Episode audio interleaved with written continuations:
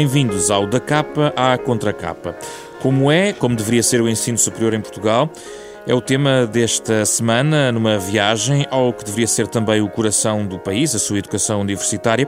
Para este debate, partimos de dois estudos publicados muito recentemente pela Fundação Francisco Manuel dos Santos. O Ensino Superior em Portugal, de uh, João Felipe Queiró, professor da Universidade de Coimbra, foi secretário de Estado do Ensino de 2011 a 2013 e um ensaio A Universidade eh, como Deve Ser, de António Feijó e Miguel Taman, ambos professores da Faculdade de Letras da Universidade de Lisboa. António Feijó é vice-reitor, Miguel Taman é membro-geral da mesma universidade. Os autores dos estudos estão aqui connosco neste programa, são os nossos convidados neste programa da Renascença em parceria com a Fundação Francisco Manuel dos Santos. Vão ficar à conversa durante os próximos 30 minutos.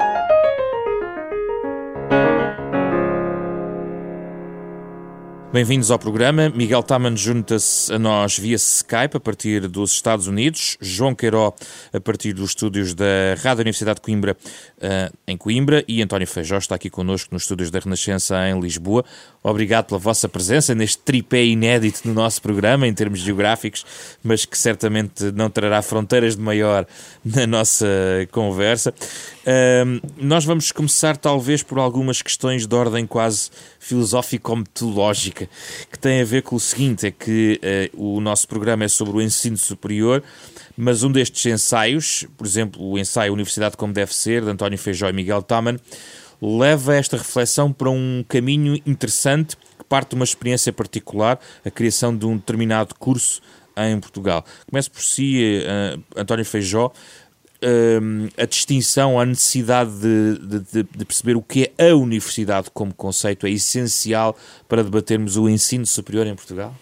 Uh, nós pensamos que sim, que o Miguel e eu, quando concebemos este livro, aliás, concebemos este livro na sequência de uma longa prática na Universidade de Lisboa e, na Faculdade de Letras, e fora daqui, noutro, noutras instituições, nós pensámos que era interessante perceber, de um ponto de vista conceitual, perceber exatamente o que, é que, o que é que deve ser uma universidade. Porque se tivermos uma ideia de universidade, quando, quando nos surgir um dilema prático de, que, que aguarda resolução, em relação a um aspecto organizacional, a um aspecto curricular, um aspecto, seja o que for da universidade, é, é, talvez, e convém sempre, ter uma ideia do que é o que deve ser a instituição. Eh, como eh, nós também no livro descrevemos a criação de uma licenciatura particular, que é a licenciatura em Estudos Gerais, que fizemos, eh, fez a Faculdade de Letras, a Faculdade de Ciências e a Faculdade de Belas Artes da Universidade de Lisboa numa primeira fase, estendida a outras. A razão porque esse exemplo, ou porque esse intervalo, como nós lhe chamamos, aparece no livro, é porque pensamos que essa licenciatura punha em evidência uma ideia de universidade. E não era apenas eh, pela necessidade de tentar descrever o que, o que era um curso inédito ou publicitar o que é que seria um curso inédito, mas era por pensar que esse curso inédito em Portugal revelava uma ideia de universidade e traduzia uma ideia de universidade. Que não existe enquanto tal, como escrevem em Portugal. exato. Aliás, era dada a ausência dessa ideia de universidade traduzida materialmente e praticamente nas universidades portuguesas, no ensino superior português, é que nós pensámos que a criação da licenciatura revelava bem isso. E, e eu posso só, em meio minuto, descrever eh, porquê. A nossa ideia era que o ensino superior em Portugal, tal como está organizado, ou seja, uma aluna que sai do ensino secundário e que vai para o ensino superior irá fazer uma licenciatura que é monodisciplinar e vocacional, portanto, irá para veterinária, por exemplo, e a sua formação superior é apenas nesse domínio. Ora, no, a, a, nossa ideia era, de, era que uma, uma, uma, uma, universidade que seja um, aquilo que nós chamamos um mosaico de escolas vocacionais ou uma preparação que seja exclusivamente vocacional não tem a natureza que o ensino de uma universidade deveria ter, que era justamente o cultivo de muitos domínios de saber, o, a passagem por muitos domínios de saber e a, a, construção da universidade como um lugar de educação, de educação eh, ampla e plena, eh, a que teria acesso um aluno de licenciatura. Miguel Taman, esta ideia de universidade por contraponto com a que não existe, a que propõem, tem basicamente três ideias que gostava que desenvolvesse um pouco. Tem a ver com a questão da utilidade, e depois vamos falar mais à frente da questão da empregabilidade, a questão do acesso aos tais domínios de saber e a autonomia, que também remete para o debate seguinte que vamos ter sobre a questão do financiamento e do governo da universidade. Uh, essas universidades existem já agora, por comparação, para não estarmos a falar de uma questão utópica, Miguel Taman? Eh, existem, claro, e, e, existiram sempre, aliás, foram uh, inventadas assim. Quando uma das mais maravilhosas invenções medievais foi a invenção da universidade como a conhecemos hoje. A universidade, como nasceu na Idade Média, era autónoma e só num segundo momento, um bocadinho mais tardio, é que começaram a aparecer universidades uh, estatais uh, e a universidade não se via uh, pelo menos naquilo que hoje, no, no, na maneira normal de falar, se chamam os primeiros ciclos ou as licenciaturas, não se via como tendo uh, uma uh, utilidade ou como devendo ter uma utilidade no sentido mais imediato de utilidade. Uh, por outro lado, o facto das universidades terem nascido como entidades autónomas também significou que as universidades se financiavam a si próprias e, portanto, os três aspectos estão profundamente ligados. Mas, uh, e alargando um pouco o âmbito da, da nossa conversa, Miguel Taman, um, esse conceito exclui as outras formas de universidade. Eh, vamos pôr as questões desta maneira. Por exemplo, a questão de, de, dos, dos, privados e dos politécnicos, que não é abordado no vosso livro, ainda assim é uma componente relevante do, do sistema de ensino superior. A, questão dos privados é diferente da questão dos politécnicos. Os politécnicos são escolas estritamente vocacionais por vocação, passa a repetição. E, portanto, os politécnicos não são, desse ponto de vista, universidades. Quanto às universidades privadas, Uh, podem ser universidades ou não ser universidades. Uh, depende da maneira como se entenderem. A diferença entre privado e público não é relevante para perceber se uma determinada instituição é uma universidade.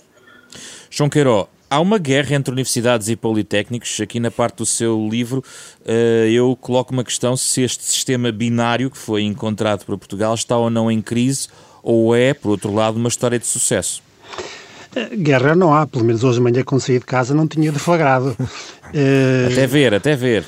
Pois não sei do que é que se passou entretanto, pode ser que tenha começado alguma guerra, mas não há, não há, nem deve haver, nem, nem pode haver. Eh, as universidades e os politécnicos têm missões diferentes eh, e é importante para o país que essas missões sejam ambas cumpridas. A forma como ambas as missões são cumpridas, no caso das universidades, o ensino tendencialmente mais longo e menos menos focado em questões vocacionais. No caso dos politécnicos, o ensino tendencialmente mais curto e muito focado, quase exclusivamente focado em questões vocacionais. Essa, essa dupla, essas duas missões existem, podiam, podem ser cumpridas, asseguradas de várias formas institucionais, com várias formas de organização institucional, não, não, não são cumpridas da, da mesma forma institucional em todos os países. Em Portugal, a via escolhida foi a da separação em, entre instituições diferentes, e é talvez o modelo mais vulgar, uh, que o que é importante para o país é reconhecer que as duas missões existem, que são ambas importantes, que devem ser ambas cumpridas e que é bom não serem confundidas. Mas não está a ser. Uh, o que escreve é que os politécnicos uh, devem cumprir a sua missão para que foram criados, mais atual do que nunca, mais do que andar à procura de um pseudo-status na secretaria. Exatamente.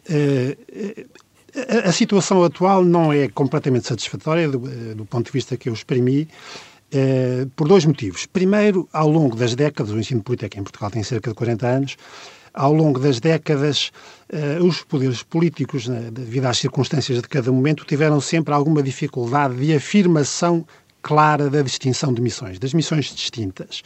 Uh, mas elas foram sempre afirmadas e o espírito original foi sempre mantido, mas há sempre uma dificuldade de gestão política de cada momento, do cotidiano, que dificulta isso. Outro aspecto, e esse um bocadinho mais preocupante, é que, em alguns setores dos políticos, não todos, claramente não todos, mas em alguns setores há uma espécie de, de eh, tentativa de mudança de estatuto por uma questão que eu analiso rapidamente no livro, que é a procura do prestígio pelo nome, que é muito negativa, não porque eu tenha alguma coisa contra as pessoas adquirirem o prestígio que entenderem, da forma que entenderem, mas porque corresponde a um desvio de missão.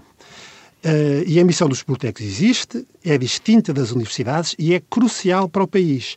Se os politécnicos abandonassem, por hipótese absurda, a sua missão, e, e se transformassem em universidades de algum tipo, Uh, seria preciso criar outra rede de instituições para cumprirem a missão que tinha sido abandonada, o que é, convenhamos, bastante absurdo num país como Portugal, que não pode estar a gastar dinheiro dessa maneira absurda.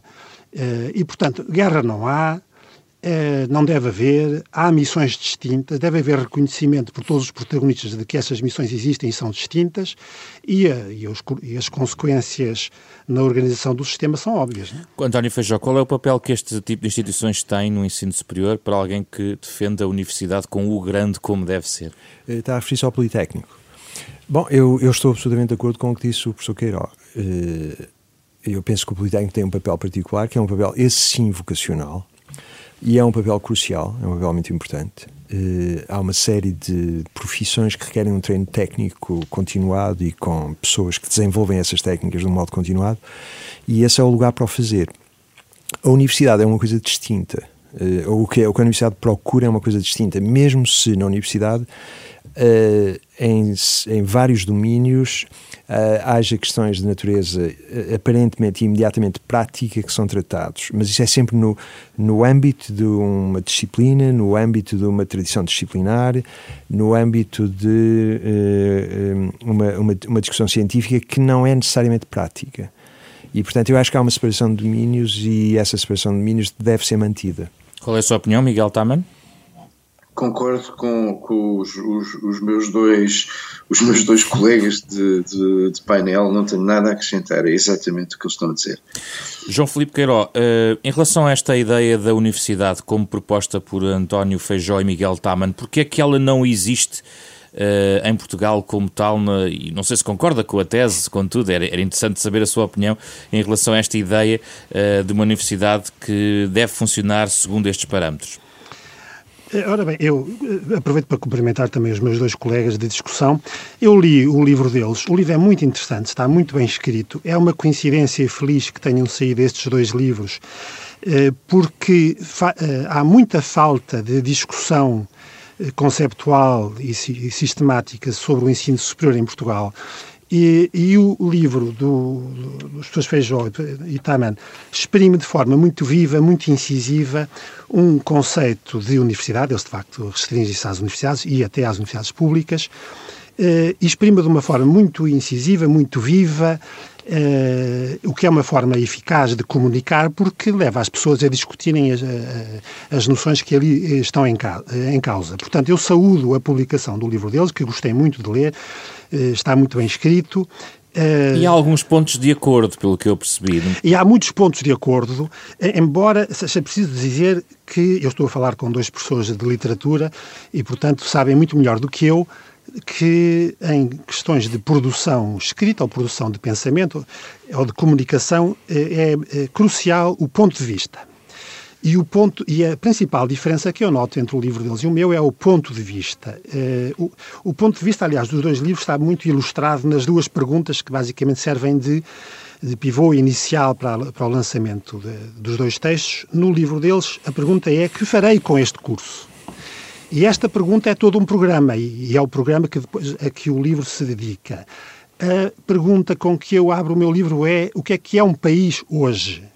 E passo depois a desenvolver a tese de que Uh, para um país, e refiro-me quase todo o tempo exclusivamente a Portugal, muitas considerações valerão para outros países, mas estou interessado em Portugal, a, a, minha tese é de que um ensino superior completo, exigente, de boa qualidade, é fundamental para a preservação de Portugal como uma entidade com um mínimo de, de, de, de permanência e identidade no contexto global que se vive e vai viver cada vez mais. Há um ponto de acordo entre ambos, logo à cabeça, que tem a ver com o facto do ensino superior não ser visto, na vossa perspectiva, como uma mera agência para empregos, no sentido ligado apenas e só do canuto que vai dar logo direto à, à, à empregabilidade. Exato, exato. O, o, o, aliás, a situação aqui é, tem o seu interesse porque muito do livro do, do, do professor Feijó e do professor Taman é, é, é dedicado ou é apoiado na ideia da recusa de qualquer missão de tipo vocacional às universidades. Isto é curioso porque... E concorda com essa ideia? Já lá vou. é, é, é, curioso porque deste lado do microfone está uma pessoa que teve responsabilidades políticas em determinado momento e que, nos despachos anuais relativos às vagas, lançou a ideia da consideração da empregabilidade na fixação das vagas para os cursos do ensino eh, superior. Eh, eu penso que, embora do ponto de vista da comunicação seja extremamente eficaz dizer que atualmente as universidades são meras escolas vocacionais, parece-me que há aí algum exagero, isto, isto é, é, a tal crítica que o livro deles claramente suscita e, e provavelmente até deseja, um, porque isso não é completamente verdade. Os despachos, pelo menos aqueles a que eu estive associado, dizem coisas extremamente suaves como um curso que tenha eh, nos, entre os seus diplomados uma taxa de desemprego muito alta não pode subir o seu número de vagas. Isto é o que há de mais suave. Em lado nenhum se diz que um curso tem que encerrar, ser encerrado por ter um número eh, de, de, de diplomados seus com um nível, com muito, muitos diplomados seus com uh, desempregados. Portanto, a maneira como o assunto foi introduzido, e creio que se mantém até hoje da mesma forma, é extremamente suave, mas eu tendo a concordar, como disse há pouco, os pontos de concordância, embora, os, embora os pontos de vista sejam muito diferentes, diferentes sim. Uh, sejam bastantes, uh, parece-me que a, a, a, questão vocacional não tem na Universidade Portuguesa o peso que ali, que ali me pareceu detectar. António Feijó, a questão da empregabilidade que estamos aqui agora a levantar. Eu gostava só de fazer proceder a observação sobre isso, dizendo que Uh, ao contrário do Miguel, que ainda não teve oportunidade de ler o livro do professor Queiroz, eu tive essa oportunidade, o Miguel não teve porque o exemplar ainda não, não, não lhe chegou. E, e, gostei muito do livro, acho que é um livro muito, muito interessante. Uh, também uh, concordo que há um grande acordo entre, os, entre as posições defendidas nos dois livros e que, se calhar, a margem de desacordo é muito residual. É verdade que os livros funcionam de modos diferentes e talvez se eu tivesse que fazer uma sugestão de leitura, sugerisse que o livro do professor Queiroz fosse lido primeiro, Sim.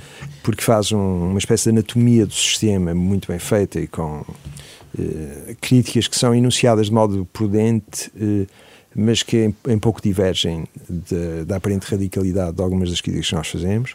E depois ler o vosso e, e depois livro. o nosso, porque em... o nosso pressupõe esse, esse universo que é muito bem descrito. Em relação no... à empregabilidade, defendem que não faz sentido depender, por exemplo, de um currículo universitário do estado da economia. Absolutamente, porque eh, aí nós fazemos um contraste entre eh, o estado, um estado de economia, um estado de economia de um país é sempre algo tão volátil que fazer ajustar aquilo que pode ser a contingentação por cursos ou por disciplinas ou por especialidades de um currículo universitário à luz do que é o estado atual da economia, eh, o, o, grau de, a caducidade desse, desse estado da economia vai ser tão rápida que a universidade nunca conseguirá apanhar a economia. Aliás, é, o que a economia requer não é tanto uma preparação específica num domínio, isso faz-se habitualmente já no emprego, faz-se no lugar profissional que os licenciados vão ocupar, aí é que eles vão aprender a fazer seja o que for que é necessário. Mas o que, esse, o que, o que as empresas requerem é uma capacidade genérica, um, algumas competências específicas e uma série de e uma, e uma, uma capacidade de disponibilidade intelectual, etc., que, é, que pode ser educada e é educada na universidade. Miguel Tama, no exemplo que dão, por exemplo, da geologia é feliz, porque, e agora faço advogado do diabo, então, e formar geólogos sobre geólogos sobre geólogos e depois não ter emprego para esses geólogos não deve ser uma preocupação? Não, não deve. O, o, o, a coisa mais importante para quem estuda geologia é estudar geologia. E aliás, repare, uh, uh, é possível ver o argumento ao contrário. Que tipo de Estado teríamos que ter que assegurasse fatalmente emprego a todas as pessoas que se licenciaram nas coisas, nas, nas mais variadas coisas, geologia, gerontologia social, o que for. E a resposta a esta pergunta é uma resposta muito simples: a Coreia do Norte. Quer dizer, para um Estado poder de boa fé assegurar empregos naquilo que as pessoas decidiram univocacionalmente estudar quando entraram na universidade, teria que ser um Estado que controlasse completamente a economia. Mas aqui não estamos a falar do Estado garantir os empregos, do Estado proporcionar formações adequadas, eu estou a fazer de advogado diabo deste argumento, adequadas claro, claro. à necessidade económica que permite que exista um conjunto de postos de trabalho naquela área, não criados pelo Estado, mas pela economia privada, que carece de, de chamado, como hoje se diz, capital humano dessa área mas aí uh, aplica-se o argumento do, do, do, professor António Feijó. Uh, uh, as atividades económicas e a percepção de ocorrências económicas e a percepção mais esclarecida do estado atual da economia raríssimas vezes é oferecida pelo Estado. há um sentido em que o Estado não sabe nada da economia, percebe? E, e, e, portanto, a ideia de que a percepção do Estado sobre as necessidades da economia é uma percepção de natureza diferente da percepção, por exemplo, dos agentes económicos ou dos civis ignorantes é uma, é uma ideia errada. Admite, professor Queiroz, que possa haver aqui espaço para alguma alteração, uma afinação desta preocupação do Estado em relação à empregabilidade dos cursos? Eh, pode sempre haver alterações e afinações, quanto mais, eh, quanto mais informadas as decisões forem, melhor. Mas também é preciso eh, dizer que o Estado não fixa o número de vagas de cada curso. O Estado não toma decisões sobre as áreas dos cursos. O Estado não aponta rumos para a economia. O Estado não procede a adivinhações sobre o emprego futuro, nem o estado futuro da economia. Nada disto acontece. Eu, eu repito que a estratégia de comunicação é muito forte ao recusar o caráter vocacional do ensino universitário. É muito forte dizer que ela existe neste momento, mas de facto não é o que se passa. Única, as únicas restrições que estão eh, em, em, em ato atualmente, e estão desde 2012 praticamente sem alterações, são duas. Primeiro, o número de vagas de cada, para cada novo ano universitário de licenciatura em Estado integrado não pode aumentar. Isso deriva de considerações distintas, em, não pode aumentar eh, no país e em cada universidade em particular. Eh, deriva de outras considerações, não, não, não há agora tempo para discutir isso. Eh, a segunda restrição é que eu disse, o número de vagas não pode aumentar em cursos em que se registra atualmente um nível de desemprego eh, muito elevado para diplomados desses cursos. Isto é uma restrição extremamente suave. Se houver um curso de língua tibetana, que é o exemplo clássico, numa universidade portuguesa, com 50 vagas todos os anos, e se todos os diplomados dos últimos 10 anos do curso de língua tibetana estiverem desempregados, absolutamente todos, a restrição é que não pode aumentar mais, para mais de 50 vagas no ano seguinte. Ainda há aqui um contexto constitucional, não é, professor? A questão do artigo 76, dizendo que o regime de acesso ao ensino superior deve ter em conta as necessidades do país em quadros qualificados. Certo, e, e como já percebi que leu o livro, Uh, Tinha, uh, obviamente que tenho que ler o livro para o debate. É? Essa restrição é muito interessante, como aliás muitas na Constituição, porque corresponde a desejos, corresponde a. é uma coisa quase literária. As necessidades do país em quase qualificados estão, não estão identificadas, ninguém sabe quais elas, quais elas são, muito menos quais elas serão daqui a 10 ou 20 anos. E, portanto, a gestão do sistema é deixada em muito às universidades. As universidades tomam essas decisões e tomam-nas bem, em geral, a menos que sejam suicidas.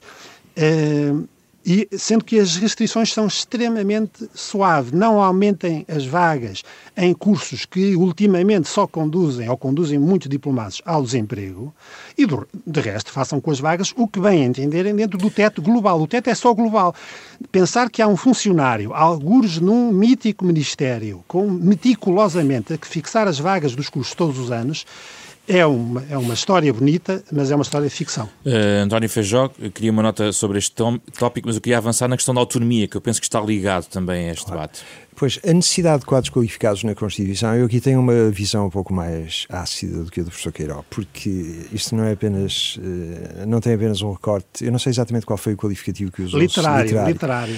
Não parece que seja literário, parece-me ser muito mais político, no sentido despótico, forte que, aliás, eh, o tempo de, de elaboração daquele texto explica. Sim, sim, sim, concordo, concordo. E, e, portanto, mas eu acho que essa, a lógica aqui, a lógica é que está errada, porque o, eh, repare que, mesmo que nós digamos, e o professor tem razão, o que o Estado diz às universidades é que o valor global da contingentação de alunos, o valor global não pode ser excedido. Mas o, a ponderação dentro desse valor global de número de alunos que uma universidade pode receber, a ponderação entre cursos, a distribuição entre cursos, isso as universidades têm latitude para fazer. Mas na realidade não têm, porque eh, têm um corpo docente com qualificações de, um certo, de uma certa natureza, têm escolas que estão abertas. Portanto, realmente o Estado diz que não pode exceder num, num, um, um, um, número máximo, que é o número historicamente reconhecido, ou quase isso, e no fundo as universidades acabam por ter que perpetuar a oferta que fazem, com muito pequenos ajustes. Ou seja, realmente o problema com a empregabilidade é um problema maior, que é o problema da autonomia das universidades. É aí que eu queria chegar agora no tópico seguinte. E pode começar já a enunciar. Pois, e a história em Portugal de todas estas questões é uma história de sucessiva intrusão do Estado na autonomia das universidades. Aliás, vê-se a, todo, a toda a hora. Uh, nós podemos dizer, e o professor tem razão, que o despacho de fixação de vagas tem esse lado doce de apenas indicar uh, uh, áreas onde talvez, ou, talvez não, onde, é, onde as, as, as, instituições são exortadas a abrir mais vagas. Mas se isto é, se, se aqui realmente o teor é dessa natureza, Uh, o Estado está sistematicamente a intervir nas universidades, como aliás agora até na, no, no, te, no, tempo em que falamos. Uh, confundido, por, confundindo, por exemplo, eh, políticas laborais ou quase sindicais com o que deve ser a constituição de um corpo docente, um corpo de investigadores, que devia ser exclusivamente competência das universidades e onde o Estado se arroga sempre um papel interventivo, eh, que é um papel interventivo que eh, viola a autonomia das instituições. No vosso livro, eh, Miguel Taman, há também uma crítica em relação à questão da autonomia, que, que vai também à questão financeira, inclusivamente os constrangimentos que obrigam, por exemplo, à constituição dos centros de investigação, a questão do modelo das fundações, que foi criado também para tentar resolver a questão da autonomia financeira. Gostava ainda que, hum, que desenvolvesse a questão da autonomia, tendo em conta também os vossos obstáculos obstáculos que encontraram e que estão descritos no livro em relação ao, ao, curso de estudos gerais? Eh, há, há, há, várias questões todas muito interessantes no que está a dizer uh, o, que tem a ver com regime jurídico, que tem a ver com financiamento e que tem a ver com a relação entre regime jurídico, financiamento e, por exemplo, investigação. Uh, Esquecendo-se normalmente sempre nestas conversas o, o, o, papel que o ensino tem, que é, a meu ver, mais importante que o papel da investigação. Mas, mas, mas vamos por partes. Apesar de existirem várias possibilidades de regimes jurídicos, ou duas possibilidades de regimes jurídicos para as instituições públicas de ensino superior em Portugal, na prática, um marciano que aterrasse na Terra, ou em Portugal neste caso, não conseguia distinguir as que seguem um e as que seguem outro.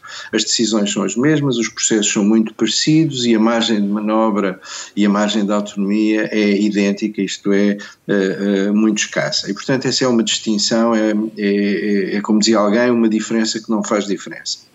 Eh, esse, esse, esse é o, o primeiro ponto. O, o segundo ponto uh, tem a ver com a, a, relação que existe nas universidades, ou a relação crescente que tendeu a existir nas universidades, entre atividades que são financiadas por instituições exterior, públicas, mas exteriores às universidades, e atividades diretamente financiadas pelas universidades. E no nosso livro, livro, nós não gostamos da ideia de haver uma agência de investigação científica independente das universidades, que financia centros em universidades e que financia programas de universidades que dão uh, graus. A nosso ver, uh, a competência das universidades é conferir em graus uh, e, portanto, desse ponto de vista, não pode haver intromissões de um, agências, agências não universitárias. E também não tem uma Isso... simpatia em relação à agência de avaliação e acreditação do ensino superior, embora eu confesso que quem leu o livro fica um pouco surpreendido no final, porque depois de demolirem basicamente a agência, dizem que propriamente não é caso também para acabar, mas transformá-la num outra coisa.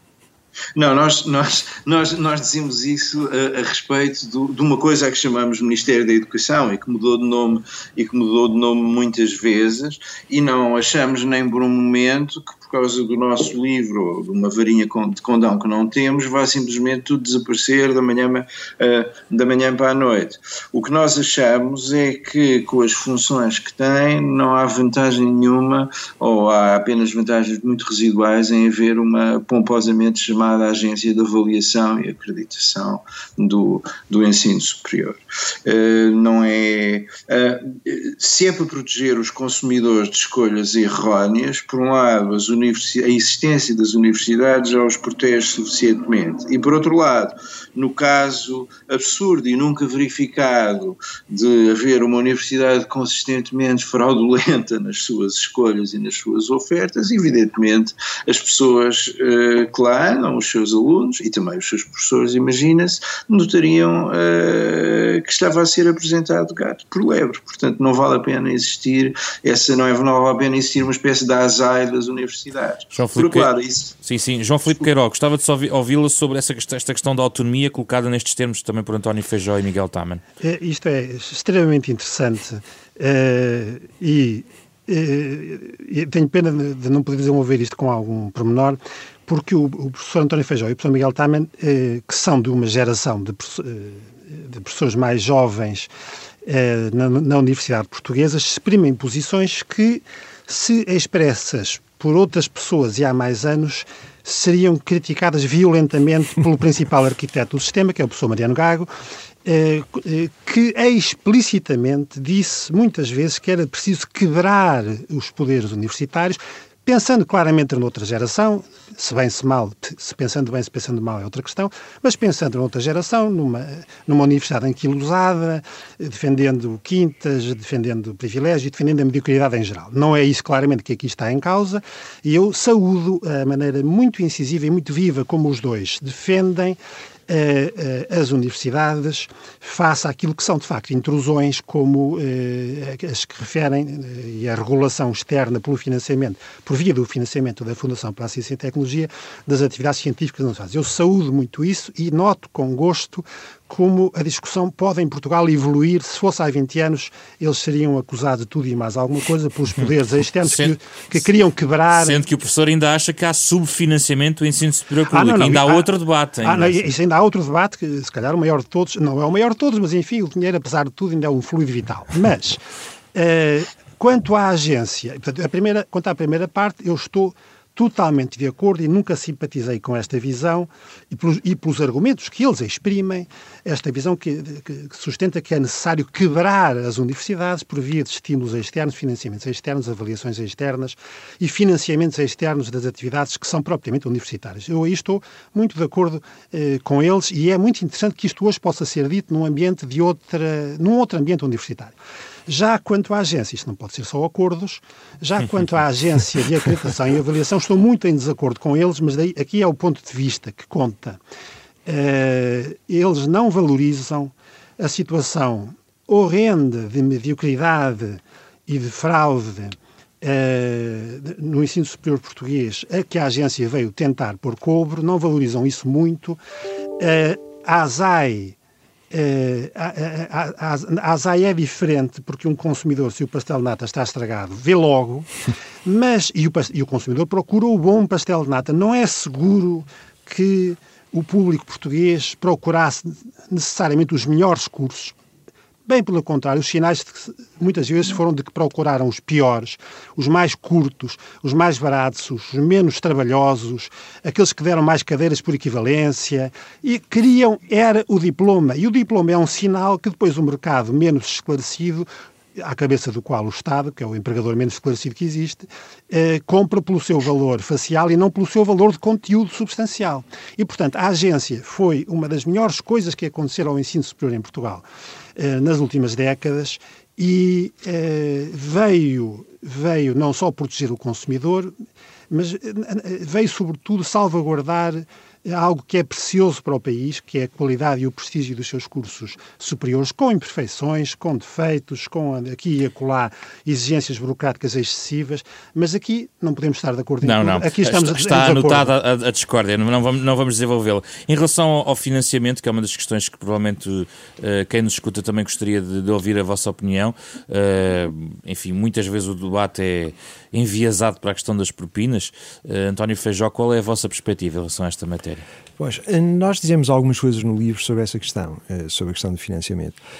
Isto é, fazemos constatar que houve um decréscimo drástico do financiamento público das universidades portuguesas nos últimos 10 anos. Eh, eu não tenho propriamente os números aqui, mas eh, sei que eh, num lapso de tempo que não consigo determinar com precisão, as, as universidades tiveram um decréscimo de cerca de 50% do seu financiamento, as universidades, o setor público. Também é verdade que se esse decréscimo teve lugar, as universidades tiveram que desenvolver a capacidade de, de recepção de, de receitas próprias, tiveram de reorientar a sua atividade e criar critérios de eficácia e de eficiência para suprir justamente essa ausência de financiamento público e uh, uma razão perversa como o decréscimo de financiamento público pode ter efeitos virtuosos como são esses de uh, robustecer a autonomia das instituições porque são forçadas a, a, a ser mais autónomas. Um, o financiamento público, eh, eh, a questão maior do financiamento público, como é aliás a questão maior da, da agência, voltando à agência, porque deste ponto de vista o, o problema é igual, continua a ser o problema do Estado, porque o, o professor Queiroz, em relação à agência, tem, tem toda a razão quando descreve uma primeira fase em que a agência pôs fora de, de, da atividade uma série de instituições que eram absolutamente fraudulentas e que não deviam existir. Uh, mas o problema com os diplomas dessas instituições fraudulentas e o problema do valor do diploma de instituições fraudulentas ou semifraudulentas é que em Portugal, dada a presença, a omnipresença do Estado em, em, em quase tudo, uh, isto é uma redundância, peço, peço desculpa, mas esta presença excessiva do Estado leva a que o diploma seja uma coisa formal que tem imediatamente uma tradução qualquer, por exemplo, no funcionalismo. Não, ou seja, não se analisa o currículo da pessoa, não se percebe se a pessoa tem as qualificações, uh, aquela pessoa concreta, e há uma formalização de requisitos que passam pela obtenção de um diploma. Mas esta, este formalismo vazio é um formalismo que vem da presença do Estado, é de novo o Estado o, o grande problema aqui. Eh, eu poderia continuar com exemplos disto. Mas... Miguel Taman, em relação ao financiamento, que é um ponto aqui importante, eh, a questão da, do financiamento complementar com via nas propinas, com os alunos, no fundo, a contribuírem para o custo total dos cursos, é para, para, para si um, uma, digamos, uma solução inescapável? Eh, nós, eh, eh, nós no nosso livro, o, o, o, nosso, o nosso ponto de vista em relação à situação é descritivo. O que acontece é que as maiores e melhores universidades públicas portuguesas hoje são proporcionalmente muito menos financiadas por dotações diretas do Orçamento do Estado do que eram há 10, 15 ou 20 anos. Esta tendência, aliás, é uma tendência que se verifica em universidades públicas uh, de outras tradições. E depois, uh, em, muitas dessas universidades, admite neste momento que seja quase 50-50%. Quer dizer, do, do, orçamento do Estado para as universidades, vem para, uh, do orçamento de funcionamento das universidades, vem do orçamento do Estado cerca de, cerca de 50%. E o resto vem em parte das propinas, mas não vem só das propinas. E não vem, muitas vezes, substancialmente só das propinas. Vem de projetos que as universidades desenvolvem uh, uh, e fazem funcionar uh, autonomamente. Sendo que propõem de... também uma questão, desculpa, só interromper por economia de tempo, a questão de, de introduzir um fator de justiça social tendo em conta também, por exemplo, os alunos que, estão, uh, que são visados, estão ao nível do financiamento, ou seja, não fazer uma receita igual para todos ao nível do próprio financiamento, não é? Ah, isso com certeza, mas os critérios, mas, mas esses critérios devem ser estabelecidos pelas universidades. Esses critérios não devem ser estabelecidos, não devem ser estabelecidos pelo Estado. Quanto à, quanto à existência das propinas, e não estou simplesmente a andar à volta do, do problema, nós não falamos de propinas, nós não falamos de propinas uh, explicitamente no nosso livro, mas quanto à existência de propinas, a, a discussão é formalmente muito, faz, muito parecida com a discussão sobre portagens em autoestradas.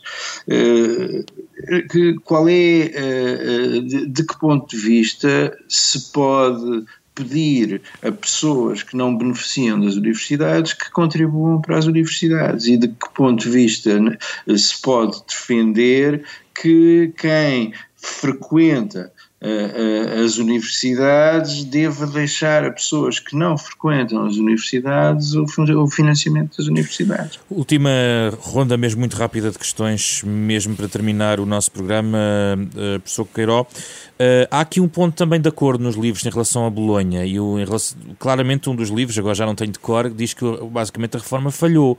Uh, há, um, há um desacordo em relação à, à, à, Bolonha, como foi implementado o sistema, o decreto dos graus. Fala de uma reforma semi-falhada, se não me engano, é o que escreve no seu livro, professor Queiró. quer articular? Uh, sim, muito rapidamente sobre o financiamento. Podíamos estar aqui a tarde inteira, não há tempo para discutir. A mim o que mais me impressiona na situação de subfinanciamento, há todos os outros problemas que já foram abordados pelos meus colegas, mas não tenho tempo de os abordar, o que mais me impressiona é que as universidades portuguesas não estão a conseguir contratar novos valores. Não há dinheiro para isso, ou só estão aqui e acolá. Não há dinheiro para atrair novos valores.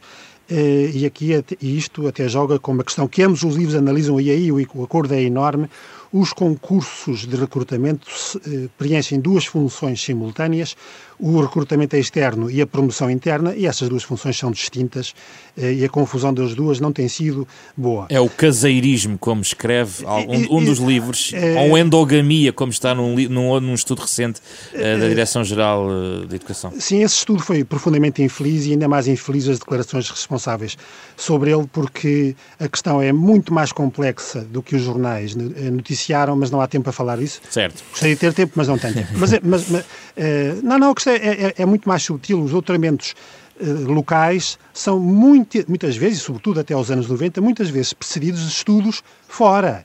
Mas os graus eram obtidos cá por motivos legais e outros. Não interessa. Salto. Voltando a Bolonha. Bolonha. Uh, sou culpado, sou eu que digo que é uma reforma semifalhada. Uh, por motivos eh, muito concretos que eu, que eu eh, explico no livro. Não, não me parece uma coisa excessivamente relevante. Passou, foi um processo que passou, estava incompleto, muitas das coisas que estavam incompletas e imperfeitas foram, entretanto, completadas e corrigidas. Não tenho nada de. Está muito... corrigido o essencial do, do desequilíbrio, é isso? Eh, de qual desequilíbrio? Desculpa. Está a falar de Bolonha, havendo um desequilíbrio, está a dizer que foram, foi sendo corrigido esse desequilíbrio? Não, houve erros que foram cometidos no decreto de Bolonha que foram corrigidos mais tarde. Por exemplo, o famoso erro de acreditar a experiência profissional como a quase totalidade de um curso. Este erro foi corrigido. Uh, foi, foram corrigidos os aspectos da, da, qualidade, porque entretanto foi criada a agência, a reforma de Bolonha não foi aproveitada para uma, entre aspas, limpeza do sistema, isso foi corrigido. Neste momento não é um problema. O único problema é que o primeiro ciclo se chama licenciatura e provavelmente não devia chamar, e nisso também estamos de acordo. António Feijó. Pois, eu penso que um problema de Bolonha foi justamente este último aspecto referido pelo professor Queiroz. Uh, a redução a três anos das licenciaturas que foi uma decisão, do meu ponto de vista, eh, nós usamos esse, esse adjetivo no livro, foi uma decisão leviana, eh, é pouco para uma licenciatura e depois levou ao, ao modo habitual de, de suprir este tipo de problema em Portugal, que é o estratagema de criar um mestrado integrado, que realmente é uma licenciatura de 5 anos, 3 mais 2, que em certos lugares se percebia que não poderia de modo nenhum eh, ajustar-se a essa redução de três anos que se previa eh, genericamente para todos, para todos os graus de primeiro ciclo. Portanto, esse é um problema. Uh, teve também vantagens. Por exemplo, a introdução dos créditos do sistema da CTS, etc., que, como nós dizemos também no livro, criou uma convertibilidade entre graus, entre eh, o que se faz numa instituição e o que se faz noutra instituição, isso também foi importante. Uh, Poderíamos também continuar, há muitos outros aspectos, mas eu acho que esses são os mais. Sr. Miguel Taman, eu vou introduzir o tópico final com base numa conclusão que é tirada no livro do professor Queiroz. Uh, o professor Queiroz escreve no final do uh, seu livro, uh, em jeito de conclusão, que o principal problema que se coloca a respeito do ensino superior público em Portugal é o envelhecimento sem substituição do corpo docente. Concorda, professor Miguel Taman? Concordo absolutamente. É um, é um, é um problema, é um problema dramático é o, um, a ideia de que uh, a ideia de que há uma quebra de continuidade uh, demográfica entre as várias gerações de professores e de investigadores é uh, absolutamente absolutamente desastrosa mas isso aconteceu porque houve uma geração de professores e investigadores que se instalou, fechou a porta e deitou fora a chave. E de agora, 30 anos depois, estamos a colher exatamente os resultados dessa atitude. António Feijó? Pois, aliás, o problema é grande porque, justamente por esta razão que o Miguel acaba de descrever, eh, em breve haverá uma espécie de capitação demográfica do topo da profissão em muitas instituições. E muito do que se passa numa universidade, entre os seus professores e os seus investigadores, tem um lado em, que é o lado mais forte da colegialidade, que tem a ver com a transmissão de uma disciplina, com a transmissão de modos de operar, etc. E isso está tudo em questão. Algumas, eh, também é verdade, como disse o professor Queiroz, que isto é desigual, e, por exemplo, na universidade a que nós pertencemos, na Universidade de Lisboa, desse ponto de vista, tem sido, nos últimos dois anos, tem tido a capacidade financeira de abrir vagas. Mas isto está longe de ser a regra no sistema e isso é deplorável para o sistema. Professor Queiroz, eu, introduzi a sua, a sua, a sua diagnóstico para lhe dar a primazia de fechar com um possível uh, pistas para resolver ou para começar a travar esta, esta, esta tendência que, que avança.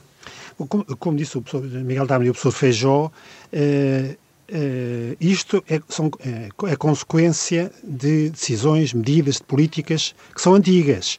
O que nos faz pensar nas políticas de hoje. As ações têm consequências. Muitos dos problemas que as sociedades têm, eh, não todos, mas muitos, são resultados de decisões políticas muito antes, que foram tomadas numa altura em que se empurrou os problemas com a barriga e depois alguém há a tomar conta disto. Isto é lamentável e a única lição que eu daqui tiro é que tenhamos pelo menos cuidado com as decisões de hoje para que daqui a 10 anos ou 20 anos não seja alguém a dizer que aqueles não, não, não tiveram cuidado com as decisões da altura. É como disse o professor Miguel Taman, as pessoas instalaram-se, entraram, fecharam a porta, deitaram a chave fora e agora estão, são inamovíveis, eh, os três, presumo que somos os três inamovíveis, eh, o que nos envergonha um pouco, eh, e há talento jovem que fica à porta. Isto é uma situação intolerável eh, e, e, e, que foi agravada por variadas circunstâncias de políticas de financiamento diversas do, dos anos eh, anteriores. Resolver isto, eh, pois, exatamente, é, é, é, um bocado como uma pessoa que chega aos 50 anos e, tem, e pesa 150 quilos e de manhã acorda e diz como é que eu vou resolver o problema de ser obeso? Quer dizer, teve 50 anos para pensar nisso, não é? Eh, eh, não, isto não tem solução fácil, não há uma, um comprimido que nós tomemos e daqui a seis meses o problema está resolvido há na minha opinião, deve-se inverter a lógica, eh, inverter a, a, tendência de queda que continua, que continua, ao contrário da propaganda, do financiamento do ensino superior público. É certo que o volume de receitas próprias é grande, mas eu estou convencido que a subida é apenas relativa. O que desceu, o que desceu foi a receita não própria, a receita do, eh, do Estado e eh, eh, talvez distinguir entre, entre, concursos de recrutamento e, e, concursos de promoção e obrigar as instituições a terem concursos de recrutamento externo. Com certeza que as promoções são importantes e têm que se fazer, no espírito que eles, aliás, explicam muito bem no livro, eh, mas tem que haver admissões contingentes de entrada de gente nova, porque nós perdemos os melhores, vão-se embora. E é os melhores, são os melhores que nós queremos. Vamos terminar com notas, sugestões para os nossos ouvintes eh, destes e de outros temas. Comece por si, António Feijão. Eu ia sugerir que, que os ouvintes lessem o livro do professor Queiroz. Acho que é um excelente Já livro. me roubou a ideia, roubou-me a ideia. É realmente um excelente livro. Eh, dá uma panorâmica muito precisa, muito lúcida do que é o sistema de ensino superior em Portugal. As críticas que faz eh, são todas sustentadas por um argumento particular e são perfeitamente perceptíveis. E acho que é um, um bom livro. a, a, segunda coisa que eu iria sugerir, uh, sem querer fazer disto uma espécie de sociedade de conhecimento mútuo, é uh, comprarem o livro do meu colega Miguel Taman, chamado Erro Extremo, que é uma coleção de ensaios notável. Miguel Taman? Muito obrigado. E eu só não recomendo o livro do professor Queiró porque não li ainda o livro do professor Queiró. Eu queria, eu queria propor um, um, livro. Não existem muitas histórias da universidade em Portugal. Uh, não existe praticamente nenhuma. E houve uma tentativa que chegou até ao século XVI, que é um livro muito interessante, organizado por um colega nosso, aliás, Hermenegildo Fernandes. O título é Universidade Medieval em Lisboa, séculos XIII a XVI, e descreve uh, o princípio da Universidade Portuguesa entre 1290 e 1537, que foi a altura em que foi, uh, pela última vez, uh, para Coimbra, no tempo do rei Dom João III. A história é uma história interessante porque é uma história que, par, que parte de, de, que, que, suscita ou que, ou que foi suscitada por um grande trabalho de arquivo. Mas é também uma história profundamente deprimente, porque percebemos que a tradição da intromissão do Estado nas universidades é tão antiga como 1290. João Filipe Queiroz. Eu, eu, eu, também trazia, e não era por cortesia, a sugestão de ler de, de, de, se ler o ensaio dos professores Feijó e Tamen, e não era por cortesia. A minha também não, atenção, não era por cortesia.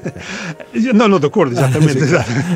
Dois livros que cito na bibliografia do meu, que são sobre a história recente do sistema um do professor Alberto Amaral e do professor Gai Nive uh, sobre a história do, do, ensino superior em Portugal desde 74 e outro do mesmo espírito da professora Maria, uh, organizados por eles, não, não, não é escritos por eles, da professora Maria Lourdes Rodrigues e do professor Manel Leitor.